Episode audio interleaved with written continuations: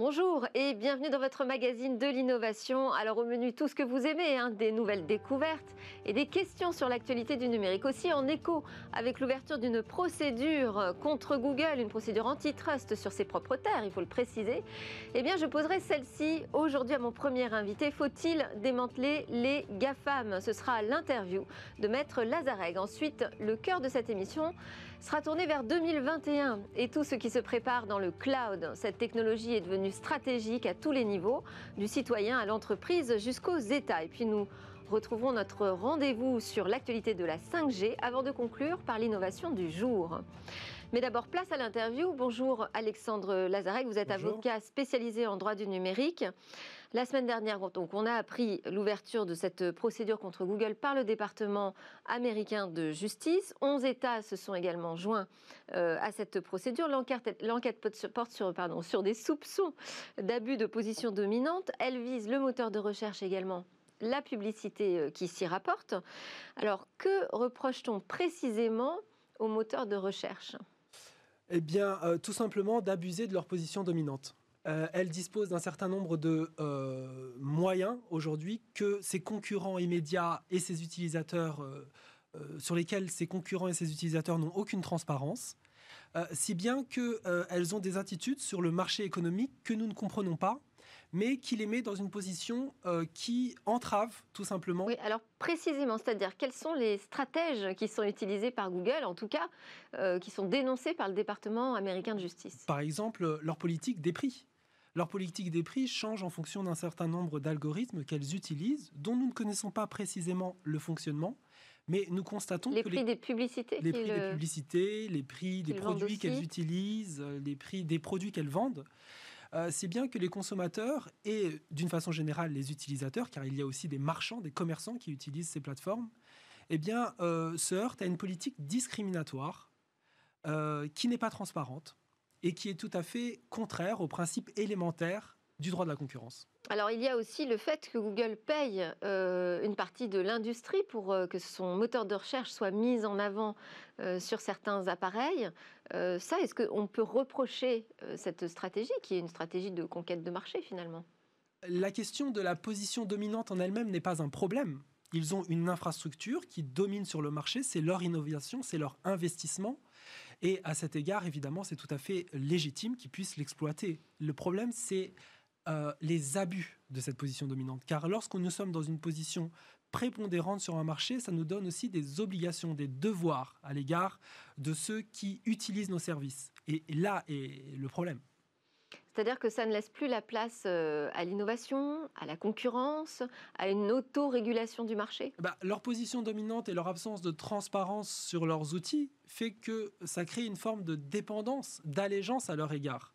Et si bien qu'elles sont en mesure d'étouffer effectivement la concurrence et l'innovation parce qu'elles ont des attitudes de prédateurs, c'est-à-dire qu'elles achètent le moindre concurrent ou même le moindre agent économique susceptible d'être un concurrent où elles vont privilégier leurs services plutôt que les autres, sur les moteurs de recherche par exemple. Euh, donc, elles utilisent leur position dominante, la fameuse infrastructure dont vous venez de parler, pour en abuser et pour empêcher les autres de pouvoir profiter de cette infrastructure, quitte à payer, bien entendu, une redevance. Euh, pour, pour, se développer. Et donc on en appelle, on en arrive à ce que les États soient à nouveau obligés d'intervenir pour réguler le marché, qui n'y arrivent plus tout seuls. Effectivement, nous sommes aperçus, mais ça, ça même les plus les libéraux, les plus, euh, je dirais, les plus engagés dans la volonté d'avoir une société avec une concurrence libre et non faussée, ont toujours estimé que l'État devait à un moment ou à un autre pouvoir intervenir pour réguler, pour organiser celles de ceux qui avaient des comportements qui rompraient avec le principe de l'égalité. Et chacun, d'une certaine manière, doit être à la hauteur de son rang. Les GAFAM, ce sont des entreprises. Elles ont des intérêts privés à protéger et à défendre. Mais les États sont là pour défendre l'intérêt général et le bon fonctionnement de notre économie de marché. Il est tout à fait légitime et normal qu'elles interviennent pour réguler cet ordre qui dévie. Alors, euh, c'est exact, hein, on parle d'une procédure antitrust contre Google, mais la vraie question, c'est est-ce que euh, ça ne pourrait pas s'adresser à l'ensemble des GAFAM qui sont aujourd'hui dans une position ultra dominante euh, sur le numérique? Pour autant, le démantèlement, est-ce la solution selon vous? Je dirais que le terme de démantèlement est peut-être un peu excessif pour le moment. Disons que, en tout cas, sur le territoire de l'Union européenne, on parle plutôt de réforme du droit de la concurrence pour un droit qui soit proprement adapté aux plateformes numériques internationales. Ce sont des concepts économiques, des, qui, dont on a eu du mal à appréhender précisément le fonctionnement parce qu'elles ne fonctionnaient pas comme les entreprises traditionnelles et notre droit de la concurrence n'était pas véritablement adapté à ce mode de, de développement qui qui, euh, je dirais, euh, repose en principe sur la gratuité, sur une connaissance extrême du client, sur euh, la, la, maîtrise parfaite des données personnelles, sur la prédation de concurrents à des seuils en deçà de ce qu'on connaissait jusqu'à présent. Je ne sais pas si vous me suivez, mais disons que avant de parler du démantèlement, on peut parler d'une réforme profonde du droit de la concurrence qui serait adaptée dans ces critères de recensement des systèmes de pour arriver davantage en amont et ne pas attendre que ces situations se reproduisent. Voilà, c'est-à-dire qu'aujourd'hui, les critères, les faisceaux d'indices dont nous disposons pour repérer des situations de position dominante, de concentration, ne sont pas adaptés ce sont plus euh... les mêmes, en tout cas, qu'à une époque plus industrielle. Euh, on a en mémoire, euh, en tout cas moi j'ai en mémoire une procédure qui avait été lancée contre Microsoft pour un démantèlement aussi, c'était en 1998. À l'époque, Microsoft était accusé de mettre trop en avant son Internet Explorer, son propre navigateur sur les ordinateurs personnels.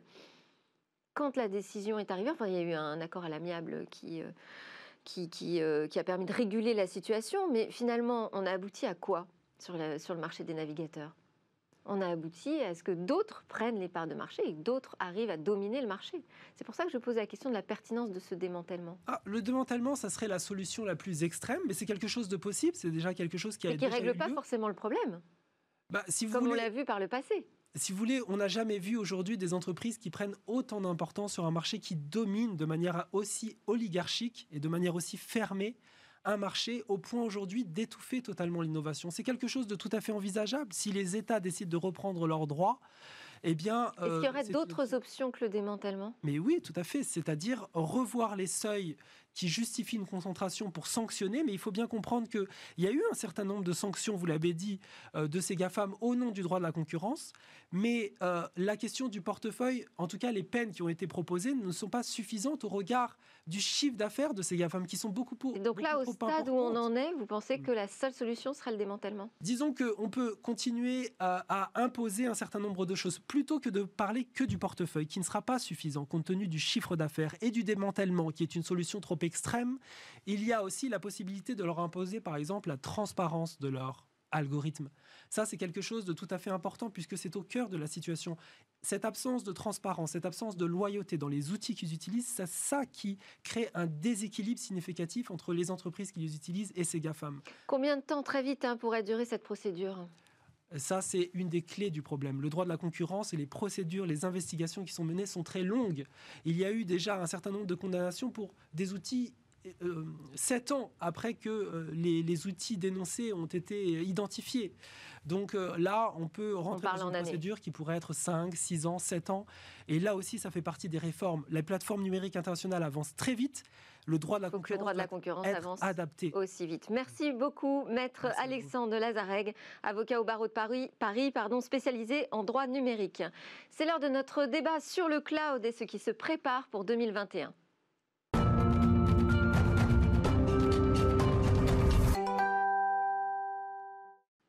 Le cloud a pris une place considérable dans l'organisation du monde numérique. Il est au centre de toutes les attentions, qu'elles soient technologiques, économiques ou politiques. Les intérêts qui gravitent autour du cloud computing deviennent si importants que l'année à venir ne devrait pas ressembler à la précédente. On en parle tout de suite avec Clément David, cofondateur de Paddock, entreprise française qui accompagne les sociétés dans la construction et l'optimisation de leurs infrastructures cloud. Alors Paddock travaille du coup avec les plus grands fournisseurs de cloud. On a également autour de la table deux solutions cloud. Guillaume Lanchir, directeur général de NetApp France, et Patrick Waché, directeur grand compte chez Oracle France.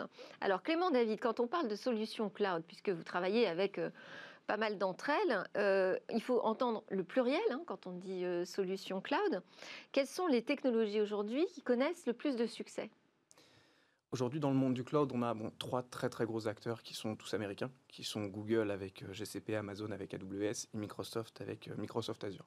Et ça, c'est les plus grandes solutions du monde, c'est 60 ou 70% du marché mondial. Elles proposent toutes les trois exactement la même chose? Elles proposent pas exactement la même chose, mais elles répondent à la même question qui est comment est-ce que je peux utiliser le cloud pour stocker mes données et comment est-ce qu'on me fournit des services informatiques par-dessus pour faire développer mes développeurs plus vite et pour répondre, moi, avec mes outils numériques, aux demandes des utilisateurs. Donc elles répondent à la même promesse avec des outils qui se ressemblent.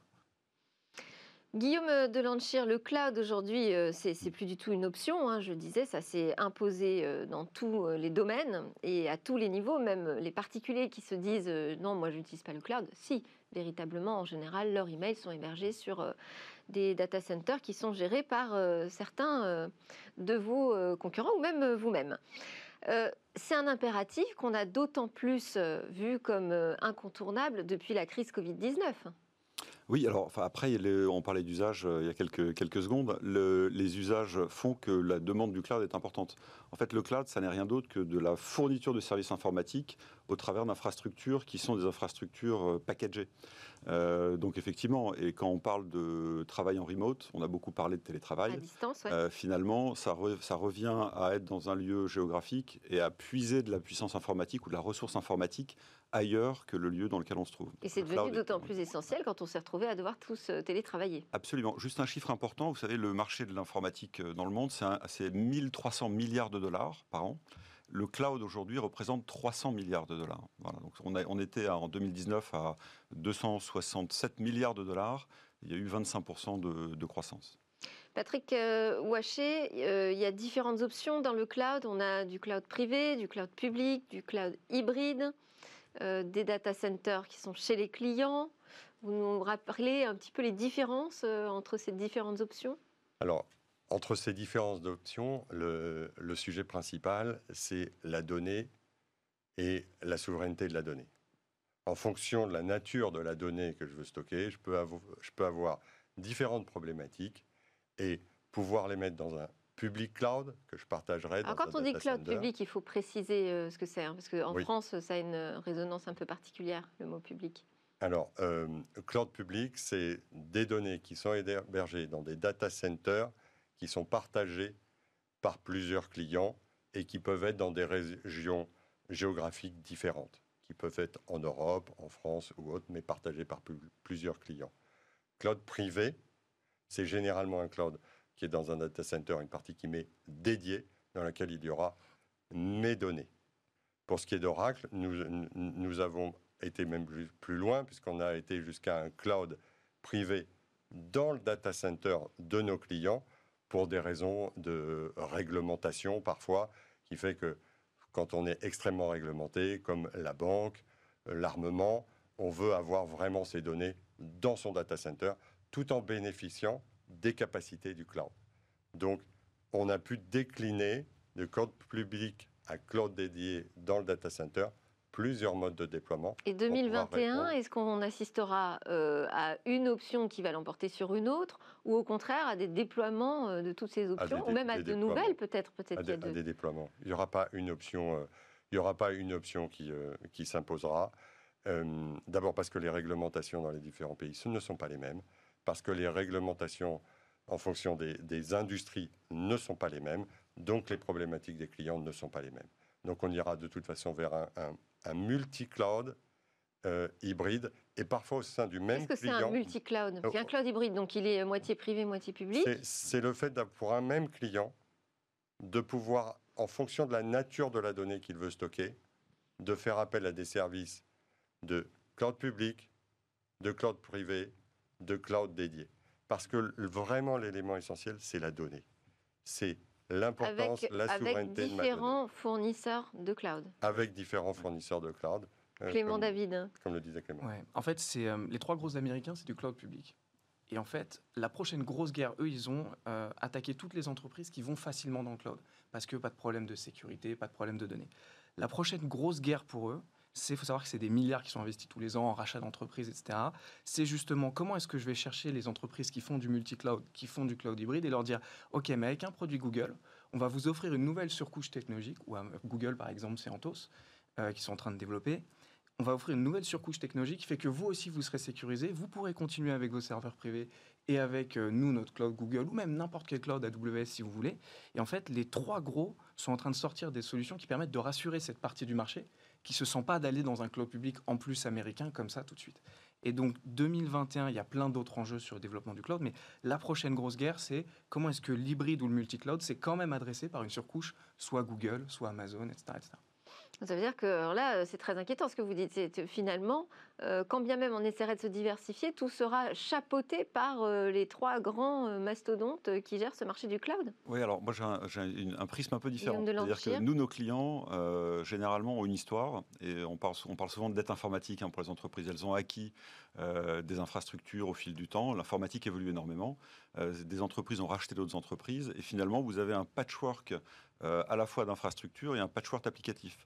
Donc la grande problématique qu'ont toutes les entreprises aujourd'hui, c'est d'arriver à opérer euh, leur business traditionnel, enfin leur business de base, et à, faire évoluer leurs infrastructures euh, informatiques. Et quand on parle de cloud hybride, justement, c'est le fait de se dire, bah, j'ai peut-être acheté une société qui avait son propre data center, et puis j'ai acheté une autre société qui travaillait avec Microsoft pour une partie de son informatique, et puis une autre société qui travaillait avec Google pour une autre partie de son informatique.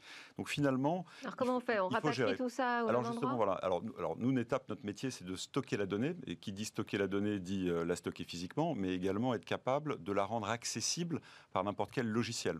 Et ce qu'on a fait à partir de 2015, c'était justement d'aller discuter avec Microsoft, Amazon, Google, on le fait avec 3ds Outscale, avec OVH en France également, pour leur dire, on est les spécialistes, du stockage dans le cloud, donc finalement, plutôt que de développer vos propres solutions, travaillez avec nous. Et ce qu'on va faire, c'est qu'on va assurer l'interopérabilité justement de tous ces environnements différents. Donc finalement, le, et ce qu'on constate aujourd'hui, c'est que plus de 80% des entreprises euh, sont dans des environnements qu'on appelle hybrides. Donc.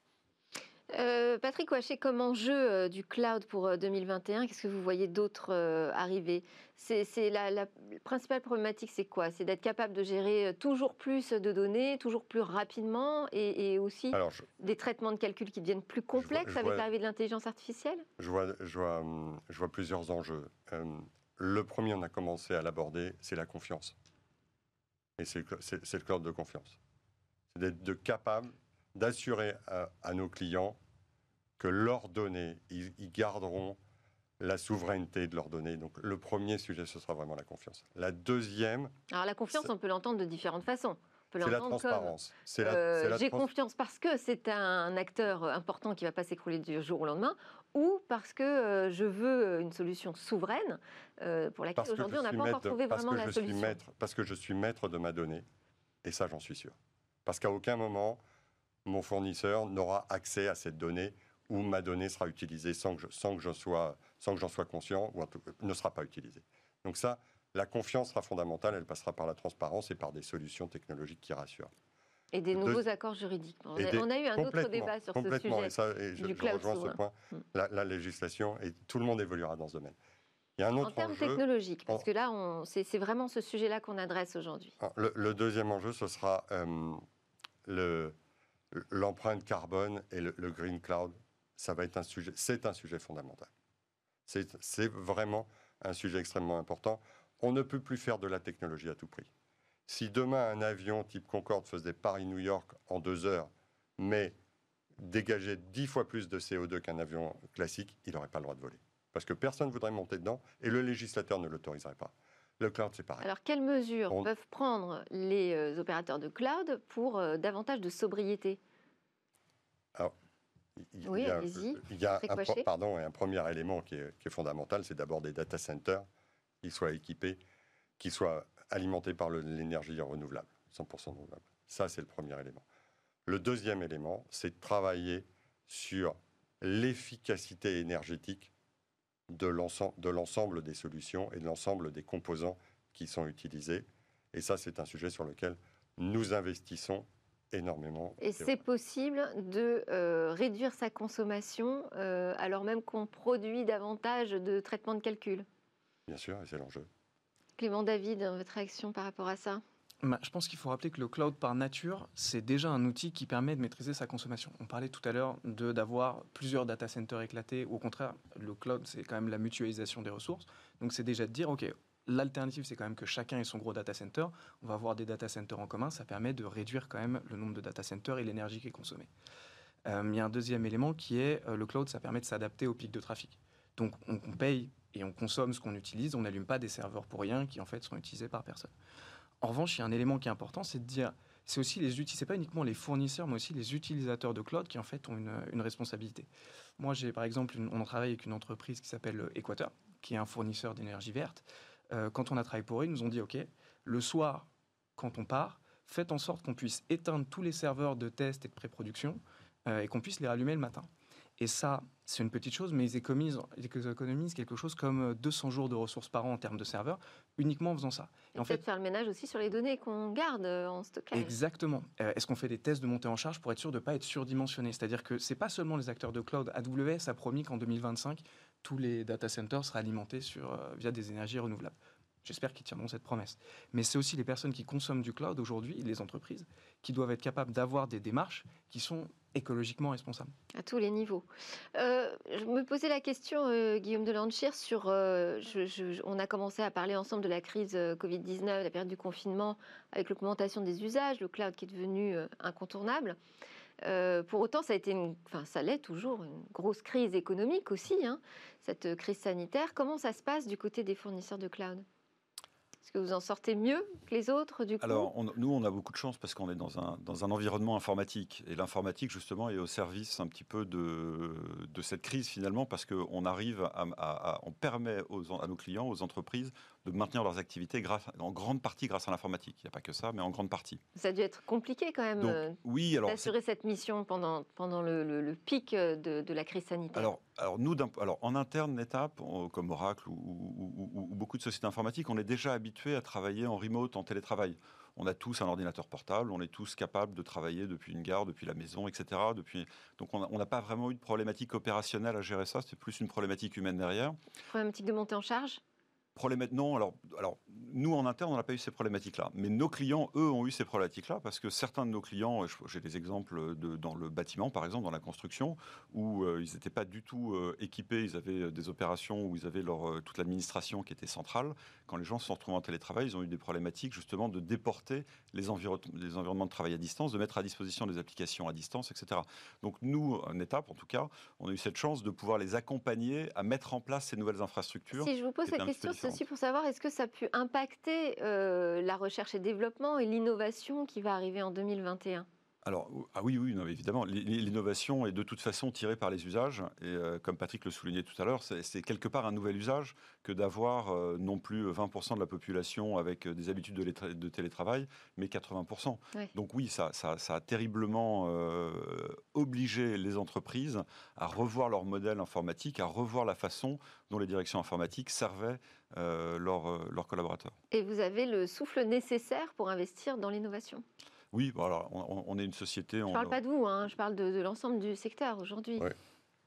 Oui, je pense que c'est, euh, je pense que c'est une tendance sur laquelle on était. En fait, ce qui est intéressant, c'est de voir que vous parlez des conséquences de la crise du de la Covid-19. Il faut quand même se rendre compte que Emmanuel Macron, le 16 mars, a donné 16 heures aux entreprises pour passer en télétravail. 16 heures.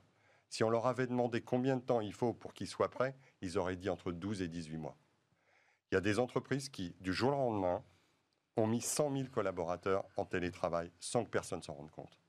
Il y en a d'autres qui sont retrouvés à acheter des PC, à libérer de la bande passante sur le réseau, à essayer de faire évoluer les applications, à aller acheter des solutions de sécuriser VPN pour pouvoir donner les accès et autres. Et en fait, cet écart entre ces- ces deux types de sociétés est en grande partie lié au niveau de maturité de la transformation digitale. Et un des grands enseignements pour ceux qui ont eu autant de mal à passer au télétravail en 16 heures, c'est se dire on doit accélérer. On doit accélérer notre digitalisation.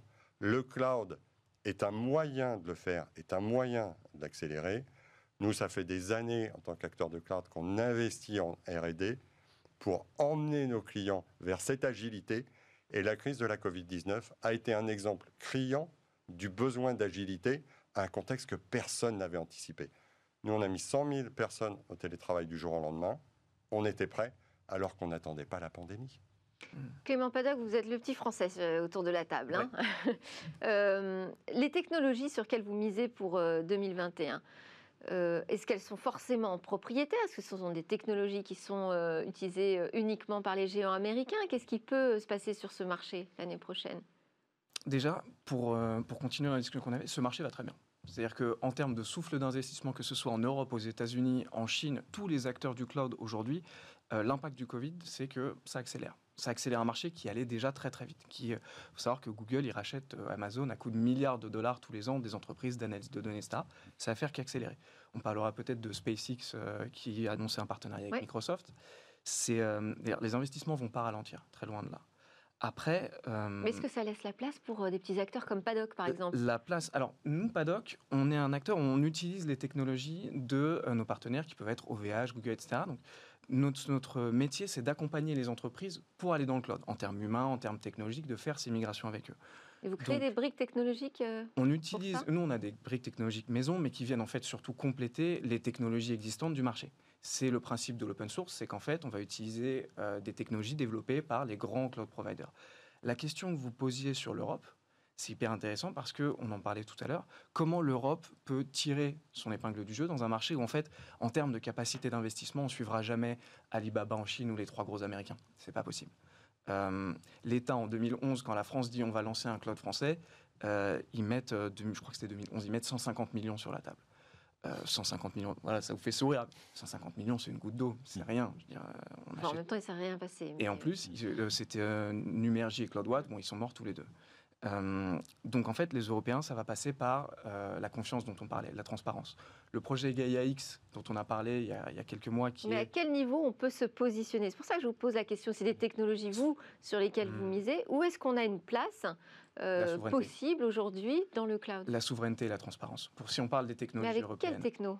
Avec alors il y a des fournisseurs. Avec de l'open source? les, non, mais les, fournisseurs de cloud et les, gros acteurs américains donc, que, que, que, vous citez en fait mettent à disposition de l'ensemble de l'économie finalement des moyens technologiques pour créer des choses derrière faut voir une chose, hein, c'est que Alibaba, Microsoft, Google, Amazon mettent en, Oracle mettent en place des, infrastructures, mettent en place des services, ont certains logiciels.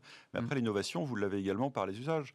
On parle aussi d'objets connectés, euh, on parle, de, on parle de, véhicules autonomes, on parle de énormément de nouveaux sujets qui eux-mêmes vont générer des nouveaux usages, qui vont générer de la donnée, qui vont s'appuyer sur les ressources informatiques. effectivement, ces ressources viendront peut-être. C'est là où il y a de la place pour euh, de l'invention. Eh bien, sûr, l'innovation, l'innovation, elle est à tous les niveaux. Elle est, elle est au niveau euh, technique, évidemment, pour, euh, pour, pour ses fournisseurs, dont je fais partie, mais elle est également pour le, pour le commun des mortels qui finalement va utiliser ces sujets. Je vous donne un exemple tout simple. J'ai un robot tondeuse à la campagne qui m'envoie les données sur mon téléphone en me disant je suis coincé sur une branche. Voilà, et ça, c'est typiquement un nouvel usage. Je suis un particulier dans ce contexte-là, et je bénéficie d'une innovation. Mais ça, qui l'a fourni, cette innovation? Je vais donner juste un exemple rapidement. On va prendre une techno qui est très très sexy en ce moment sur le marché de l'infrastructure, qui est Kubernetes. Euh, nous, on est spécialisé dans cette technologie-là. L'idée. Vous avez dit quoi? Kubernetes. Oui, non, vous avez dit très très. Euh, très très sexy sur le marché. on, parle, on parle de, on parle de. C'est un mot qu'on utilise. En fait, il y a une vraie question. En fait, ce qu'on essaie de séduire, c'est les développeurs. La ressource rare aujourd'hui, c'est les experts techniques. Et on parle vraiment de technologie sexy ou pas sexy. Euh, moi, on me pose la question d'entretien. Alors, qu'est-ce qu'elle a de sexy cette C'est une technologie qui permet d'absorber les pics de trafic euh, de manière plus fluide. C'est une technologie qui permet euh, d'avoir des environnements, bon, ça va être un peu technique, mais identiques sur tout le parcours de développement. Ça facilite la vie des développeurs. Cette technologie, en fait, c'est une technologie qui a été créée par Google. Ils l'ont développée en interne. Et puis ensuite, ils l'ont mise en open source, donc tout le monde peut l'utiliser, tout le monde y a accès. Et puis finalement, ils ont mis 50 euh, millions sur la table, ils ont dit on crée une fondation indépendante qui s'appelle le CNCF, et euh, maintenant tout le monde peut l'utiliser. Cette fondation indépendamment de Google va gérer l'avenir de cette technologie. Donc quand on parle, pour répondre à la question qu'est-ce que l'innovation aujourd'hui, le modèle américain, et qu'on essaye de suivre nous en Europe d'autres manières, c'est euh, ce type d'innovation-là. Intéressant. Patrick Waché, vous avez abordé le thème de la sécurité. Mhm. Euh, quand on parle d'environnement très hétérogène, hein, vous avez parlé de cloud hybride, de multi-cloud, comment est-ce qu'on résout le problème de la sécurité? À qui on confie cette cybersécurité? C'est une très bonne question. Euh, ce qu'on voit chez les, dans les entreprises aujourd'hui, c'est que plus de 70% des entreprises expliquent qu'elles ont plus de 50 solutions pour gérer la sécurité chez eux. 50. Ça devient ingérable. La façon dont euh, nous, on a décidé de l'aborder, c'est de concevoir notre, nos solutions, notre cloud, ce qu'on appelle security by design. La façon dont on l'a créé, ingénéré, intègre dès le début à tous les étages de la sécurité. Ça commence par des notions basiques, La première, c'est l'encryption de la donnée avec la mise à la disposition du client final de la clé permettant de décoder sa donnée et de faire en sorte qu'à aucun moment, en tant que fournisseur de cloud, je n'ai accès à cette clé. Seul mon client aura accès à cette clé. Donc c'est vraiment pour nous de fournir des solutions par nature sécurisées dont on remet à notre client final la clé qui va permettre d'y accéder. Une réaction sur la cybersécurité? C'est clé. Enfin, c'est le, le, sujet de base de tous les acteurs informatiques, de toutes les entreprises. Hein. Patrick l'a bien souligné. Nous, de la même façon, on est, on est très attentif. Toutes les solutions qu'on produit sont euh, avec une logique de sécurité euh, euh, ultime. Après, le, quand, quand, on voit un petit peu le, si on prend un usage, moi j'aime bien les usages. vous prenez votre téléphone mobile, vous accédez à vos comptes bancaires sur votre, à travers votre téléphone mobile. Tout est sécurisé, ça reste sécurisé. Aujourd'hui, vous pouvez effectuer les virements, etc. Il y a des protocoles de sécurité qui sont à la fois techniques, mais qui sont également euh, logiques. C'est-à-dire qu'on va être aussi capable de demander des authentifications via euh, d'autres sujets, euh, via des SMS, via du téléphone, etc. Donc la sécurité, oui, est fondamentale. Est-ce que tout est bien cloisonné? Parce que, enfin, une des inquiétudes qu'on peut avoir, c'est de se dire finalement, je, mets, je, mets, mes données comme ça dans le cloud, c'est un gros ensemble, tout est mélangé, il n'y a pas de paroi, il n'y a pas de protection. Aujourd'hui, il y, a beaucoup de clients qui viennent nous voir en disant Ok, on est un retailer. Euh, je ne vais pas citer de marque, mais on, a un retailer. On ne peut pas mettre nos données chez AWS euh, parce que, en fait, c'est leur métier aussi. À l'origine, c'est une mmh. marketplace. Euh, et en fait, le discours, même si c'est un discours rationnel de dire on peut crypter et chiffrer ces données, on peut s'assurer que ce soit dans tel data center, on peut, etc., il y a après une question simplement de confiance. Et donc, même si c'est cloisonné, ça répond pas forcément aux inquiétudes des entreprises, premièrement. Et deuxièmement, il y a la logique officielle de euh, bah voilà, qu'est-ce qui est promis par l'entreprise. Et puis après, il y a des entreprises qui sont plus susceptibles euh, d'avoir des inquiétudes sur le domaine de l'intelligence économique, ce genre de choses. Ou après tout, euh, le risque est là. Moi, aujourd'hui, je ne peux pas garantir qu'un un data center de n'importe quel fournisseur cloud soit pas hacké ou il n'y ait pas des demandes externes plus ou moins officielles pour avoir accès à certaines données. Donc il y a la partie, il y a le discours qu'on peut tenir sur ce qui officiellement va se passer. Après, euh, c'est la vraie vie. Euh, juste très très rapidement, une réaction effectivement sur, euh, vous l'avez évoqué tout à l'heure, hein, Clément David, l'accord entre Microsoft et SpaceX pour un Azure Space, je crois que c'est comme ça que ça s'appelle. En fait, ça va être un système très sophistiqué qui va faire appel aux satellites pour gérer, là encore, des masses de données phénoménales. Qu'est-ce que vous pensez de cette nouvelle tendance du cloud satellitaire, on va dire? Alors, je pense qu'on parlait d'innovation, on est dans une logique d'innovation, on en est aux prémices. Euh, conceptuellement, je trouve ça très bien d'exploiter des nouvelles sources euh, de gestion de données.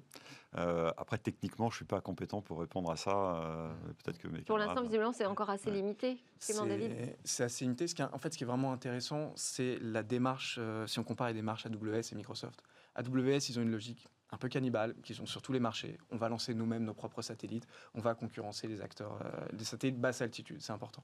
Euh, on va concurrencer les acteurs existants. Microsoft, c'est de dire, OK, il y a des acteurs. En plus, on parlait d'être un peu sexy tout à l'heure. SpaceX, c'est Elon Musk, Microsoft. Ils sont ravis, ils ont une image un peu bon père de famille, ils sont ravis d'être associés à, SpaceX. Et donc de dire... Et l'intérêt principal, c'est quoi? C'est de trouver des réseaux pour des nouvelles capacités. En fait, c'est la même chose pour le edge computing, pour euh, là, les satellites à basse altitude, c'est de dire, on va avoir une consommation de données exponentielle, et en fait, il faut réduire la latence. Donc il faut trouver un Mieux moyen... Que la 5G non, la 5G est une partie de la réponse. Mais c'est vrai qu'avoir des satellites très basse altitude, normalement, c'est 30 km. Là, c'est des satellites qui vont voler à 9-12 km. On rapproche, il en faut beaucoup plus pour couvrir la planète, mais on rapproche euh, le satellite de la Terre. Les échanges vont être plus rapides. Il faut qu'on trouve avec la consommation de données qu'on va avoir dans le monde entier qui explose en France, mais imaginez tous les pays qui n'ont pas encore notre niveau de développement, il faut trouver des moyens que la donnée soit accessible rapidement. Alors, on, est à la fin de, ce débat. On, a fait un petit tour d'horizon de tout ce qui euh, nous attendait en 2021. Quand même, le mot-clé, c'est technologie, innovation, confiance. Et on reparlera des satellites sans doute peut-être plus tard que 2021. Merci beaucoup, Guillaume Delanchir, DG de NetApp France, Patrick Waché d'Oracle et Clément David de Paddock. Juste après la pause, on va justement parler de la 5G.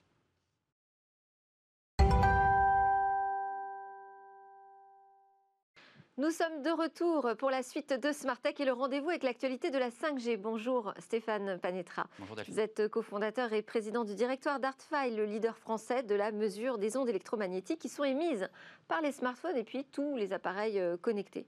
Alors vos interlocuteurs euh, business, ce sont des opérateurs mobiles, ce sont des fabricants de téléphones, les régulateurs, des organisations de santé. Et votre sujet, hein, votre dada, votre sujet vraiment au quotidien, eh bien évidemment, c'est la 5G en ce moment. Alors la dernière fois que vous êtes venu sur ce plateau, c'était pour nous parler du lancement, de l'ouverture des enchères pour l'attribution des fréquences aux opérateurs. Comment s'est déroulé ce processus? Eh bien, ce processus s'est déroulé euh, en résumé en deux temps. Euh, L'ARCEP, le régulateur français, a organisé les choses pour euh, que les quatre opérateurs euh, puissent accéder chacun à leur autoroute de données euh, pour maintenir une certaine concurrence. Euh, chaque opérateur français a fait l'acquisition pour 350 millions d'euros chacun euh, d'un bloc de fréquences, d'un bloc d'autoroute de données. Et ensuite, la deuxième phase consiste à les avoir mis en concurrence pour leur permettre d'acquérir euh, des autoroutes de données complémentaires. Et dans ce contexte-là, euh, c'est Orange qui euh, a euh, récupéré. Sort le grand plus. gagnant Oui. euh, ou qui a dépensé le plus C'est lui qui a dépensé le plus. En gros, au total, hein, ça rapporte à l'État à peu près presque 3 milliards euh, d'euros ces, ces enchères. C'est Orange qui a dépensé le plus pour récupérer le plus. Et on rentre maintenant un petit peu dans une nouvelle phase où, typiquement, Orange et Free commencent à envisager des accords pour mutualiser leurs investissements. Le but est finalement d'accélérer le déploiement euh, et euh, peut-être Ça veut dire que là, on est dans la phase euh, de négociation entre les opérateurs euh, pour s'arranger pour un déploiement plus rapide finalement. C'est-à-dire quand il y en a un qui, euh, qui peut commencer un déploiement dans une région, il va proposer aux autres de venir s'y installer. Et voilà, ils ont la possibilité de mutualiser certains investissements pour faciliter ce déploiement et ça aura des conséquences sur la compétitivité des offres 5G euh, probablement. hein. donc euh, l'étape qui vient venir, du coup, juste derrière, hein, Ça, c'est plutôt positif que les opérateurs ouais. travaillent ensemble. je trouve, Ouais. je trouve effectivement, c'est plutôt Parce que encourageant. ça devient compliqué de poser des antennes. euh. Et donc, si on peut avoir euh, recours à des antennes similaires pour pouvoir faciliter les choses, ça peut euh, effectivement avoir des conséquences économiques. Donc, l'étape qui va venir juste derrière, hein, ça va être les forfaits, forfait 5G, et puis l'arrivée euh, des premiers et nouveaux mobiles 5G. Euh, et ça, alors, euh, les premiers forfaits et l'arrivée des mobiles en France, euh, vous le voyez, vous le situez à quoi euh, Bah, Janvier, c'est en ce moment, c'est en ce moment déjà où on voit arriver des premiers mobiles. Moi personnellement, j'en ai acheté un qui Ah. est compatible 5G, hein, donc Ça y est, donc, je vois très bien. Et est-ce que vous avez commencé à en recevoir, vous, pour les tester? Ah oui. Alors 5G? on, on passe au crible euh, les, les téléphones mobiles de manière générale et maintenant euh, les mobiles 5G en particulier, effectivement. ouais, tout à fait. Alors, euh, je voulais aussi vous faire réagir sur euh, une, une phrase de Xavier Niel hein, qu'il a adressée dans une interview aux Échos, où il dit euh, en fait, le problème, c'est pas la 5G. euh, c'est le smartphone en termes de pollution. Alors là, il parle vraiment d'un point de vue enviro- environnemental. Ce qui pollue le plus, ce ne serait pas nos smartphones, mais nos usages euh, sur euh, le mobile et l'augmentation finalement du trafic.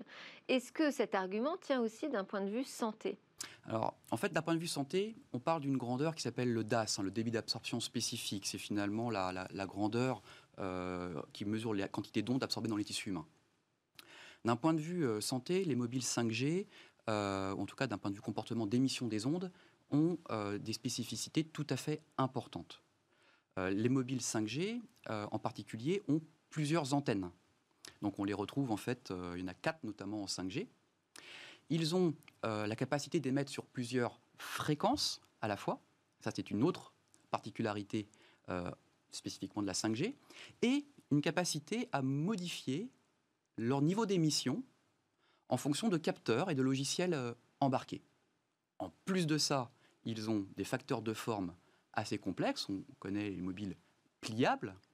Et tout ça, ça multiplie par 20 le nombre de tests à effectuer en comparaison au passé et la nature de ces tests est beaucoup plus sophistiquée qu'auparavant. J'en parlais d'ailleurs à Cédric O, euh, ministre du numérique, euh, récemment, euh, dans le cadre d'une visite et d'une démonstration au siège de l'Agence nationale des fréquences, où nous avons pu faire des démonstrations de mesures de DAS, mesures des ondes 5G, et de toutes ces caractéristiques très compliquées à mesurer. Les technologies évoluent fortement, la complexité de l'émission des ondes des téléphones mobiles évolue fortement, d'où la nécessité de faire évoluer les dispositifs de mesures qui accompagnent cette technologie et les normes qui supportent ceci. Xavier je crois Il y a eu une réaction de la part du ministre de l'économie, du secrétaire. Ah bah, il a été très très intéressé. Il soutient d'ailleurs l'Agence nationale des fréquences pour renforcer son dispositif de contrôle des terminaux mobiles sur le marché avec justement des dispositifs comme ce proposé d'ArtFi, euh, par ArtFi, conformes à cette nouvelle euh, normalisation. Et alors, je vous posais la question de est-ce que le problème c'est le smartphone ou l'usage? Est-ce que l'augmentation des usages et du trafic sur les réseaux mobiles avec la 5G augmente aussi les émissions des ondes? Ou est-ce que ce sont deux choses qui restent décorrélées? Eh bien, en fait, un téléphone mobile, ce qui est très intéressant en 5G, c'est vrai aussi en 4G, mais c'est encore plus marqué en 5G, interagit avec euh, le réseau. Donc, ce qu'on voit avec ces quatre antennes et toute cette complexité que je vous mentionnais, c'est qu'en fonction de la situation dans laquelle nous sommes, euh, dans la rue, euh, le téléphone va adapter son comportement. Donc, c'est difficile de répondre à cette question sans avoir mesuré et évalué précisément les choses. D'où l'intérêt que l'Agence nationale des fréquences en particulier et que les experts du secteur s'équipent d'outils très performants pour mesurer ces aspects-là. Et, un des problèmes, c'est aussi que finalement, on mesure peut-être à un moment euh, où c'est un smartphone neuf qui n'est pas encore euh, sur le marché, pas encore en vente, on ne le mesure pas pendant son cycle de vie, pendant l'usage. Alors, c'est euh, une innovation majeure que nous soutenons, la mesure à chaque phase du cycle de vie d'un smartphone, y compris en phase de reconditionnement. Nous avons fait par exemple un partenariat avec Itensia, qui est un reconditionneur euh, important sur ce marché-là et stratégique, qui s'intéresse vraiment fortement à mesurer, comprendre, améliorer et garantir euh, les téléphones mobiles qu'il euh, reconditionne. Et ça va être la même problématique pour les mobiles neufs d'ailleurs. Merci beaucoup Stéphane Panetra pour ces éclairages. J'espère que vous pourrez revenir ici avec des mesures hein, sur les premiers smartphones 5G qui seront euh, tester chez vous euh, dans vos labos pour nous dire ce qu'il en est de ces émissions euh, d'ondes électromagnétiques. Avec plaisir. Stéphane Panetra, cofondateur PDG d'Artvide, donc on va se revoir. nous, avant de se quitter, on termine avec l'innovation du jour de Cécilia Sévry.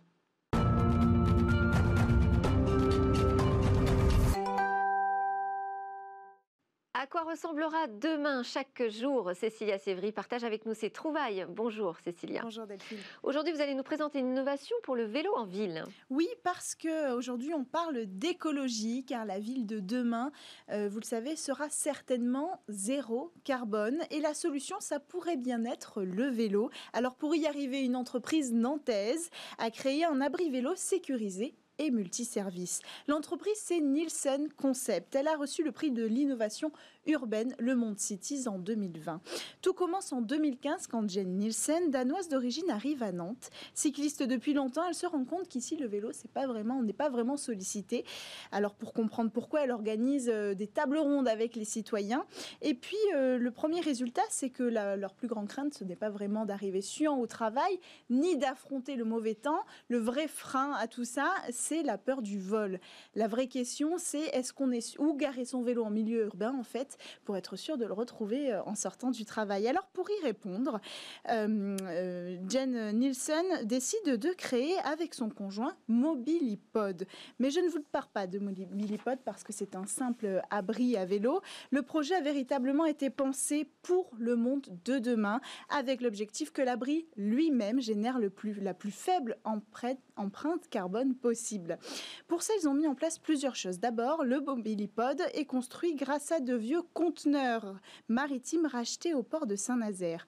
Ensuite, le projet s'inscrit dans un véritable modèle d'économie circulaire. Pour produire et installer ces abris, l'entreprise travaille avec des entreprises sociales et locales. À Nantes, c'est l'entreprise Atoa qui s'en charge. Mais ce n'est pas tout. Nielsen Concept a aussi intégré une technologie solaire que l'on retrouve juste devant cet abri à vélo. C'est le dispositif inventé par le groupe Colas qui fabrique, qui fabrique pardon, des dalles photovoltaïques. On va y arriver euh, de quoi donc recharger euh, les vélos électriques? Donc c'est toute la démarche euh, qui est innovante. Est-ce que cette démarche va jusqu'à proposer aussi des vélos? Oui, Nielsen Concept a décidé aussi de créer des flottes de vélos. Et pour ça, il propose tout type de vélos, du vélo simple au cargo familial, au modèle adapté aux livraisons en centre-ville, aux versions transport adaptées pour le tourisme. Il y a même des modèles pensés pour transporter Delphine des personnes âgées. Et alors, comment a-t-elle fait pour réussir à faire que son concept devienne réalité? Alors, euh, il faut savoir qu'à Nantes, hein, la ville de Nantes a été élue en 2019 euh, capitale européenne de l'innovation. Et elle a même un incubateur, le Nantes City Lab, qu'a rejoint donc euh, Nielsen Concept. Et c'est grâce à ce lab que la société a pu, par exemple, s'associer à Colas pour créer ces panneaux euh, photovoltaïques. Et donc cette innovation, on la trouve qu'à Nantes aujourd'hui? Oui, on la trouve qu'à Nantes aujourd'hui sur l'emplacement du marché de Trentmou, mais aussi un autre projet est en préparation à Vannes en Bretagne. Alors, dernière question, le vélo euh, en lui-même, il est en progression en France? Oui, mais c'est quand même très timide cette progression. Ah. Euh, aujourd'hui, euh, ça reste de l'ordre 3% les déplacements sur la part globale des déplacements en France. parmi, pour y remédier, le gouvernement a dévoilé en 2018, vous le savez, un plan vélo. Et parmi ces initiatives, on trouve un forfait mobile durable qui viendrait remplacer l'indemnité kilométrique pour ceux qui se rendent au travail à vélo. L'objectif du plan, c'est de repasser à 9%, contrairement à 3% aujourd'hui, d'ici 2024. Merci beaucoup Cécilia Sévry. Je vous laisse changer de plateau pour euh, nous présenter dans quelques instants le Lab Startup. Et oui, c'est presque la fin de cette émission. Merci à tous de l'avoir suivi. J'espère que vous aurez apprécié ces nouvelles découvertes et discussions sur l'innovation. Je vous souhaite une excellente journée et je vous dis à demain pour de nouvelles discussions sur la tech.